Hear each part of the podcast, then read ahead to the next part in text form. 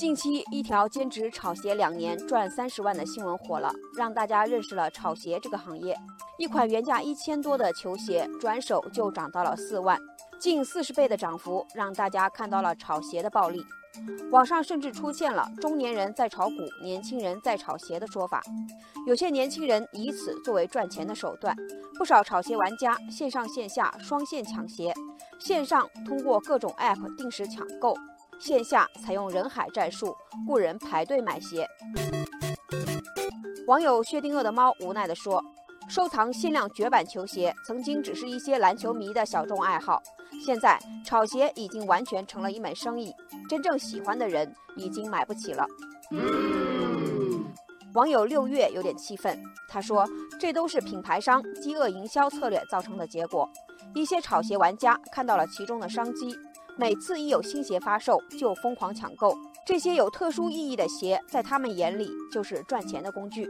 不过，在网友醍醐灌顶看来，饥饿营销是一种市场行为。他说：“这些限量版球鞋又不是生活必需品，有钱的愿意花高价买没问题。这就是周瑜打黄盖，一个愿打，一个愿挨，没必要过多的干预。”值得注意的是，在品牌商家和炒鞋玩家的共同推动下。球鞋市场规模不断增长。据美国福布斯杂志报道的预测数据，到2025年，全球球鞋市场的规模估计可以达到951.4亿美元，也就是接近6600亿元人民币。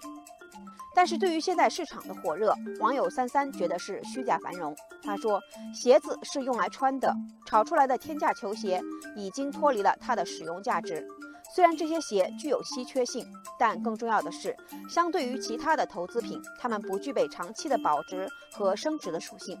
网友木槿花表示同意，他说：“这样的炒作行为历史上并不少见。一九八二年长春的君子兰狂热，还有更早之前荷兰的郁金香热，都是一样的，就是看谁是最后那个接盘侠。”网友布朗运动也说：“盲目跟风炒作，最后吃苦果的都是自己。”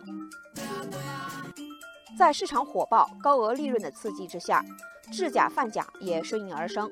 有媒体披露，在福建莆田有一个专卖仿鞋的市场，里面有乔丹、椰子各种款式的高仿货品流向微商、淘宝店和实体店。网友可可西说：“球鞋不过就是一些皮革、纤维、橡胶等等组合在一起的商品，没有过多的技术含量，这给造假提供了可能，也提高了炒鞋的风险。”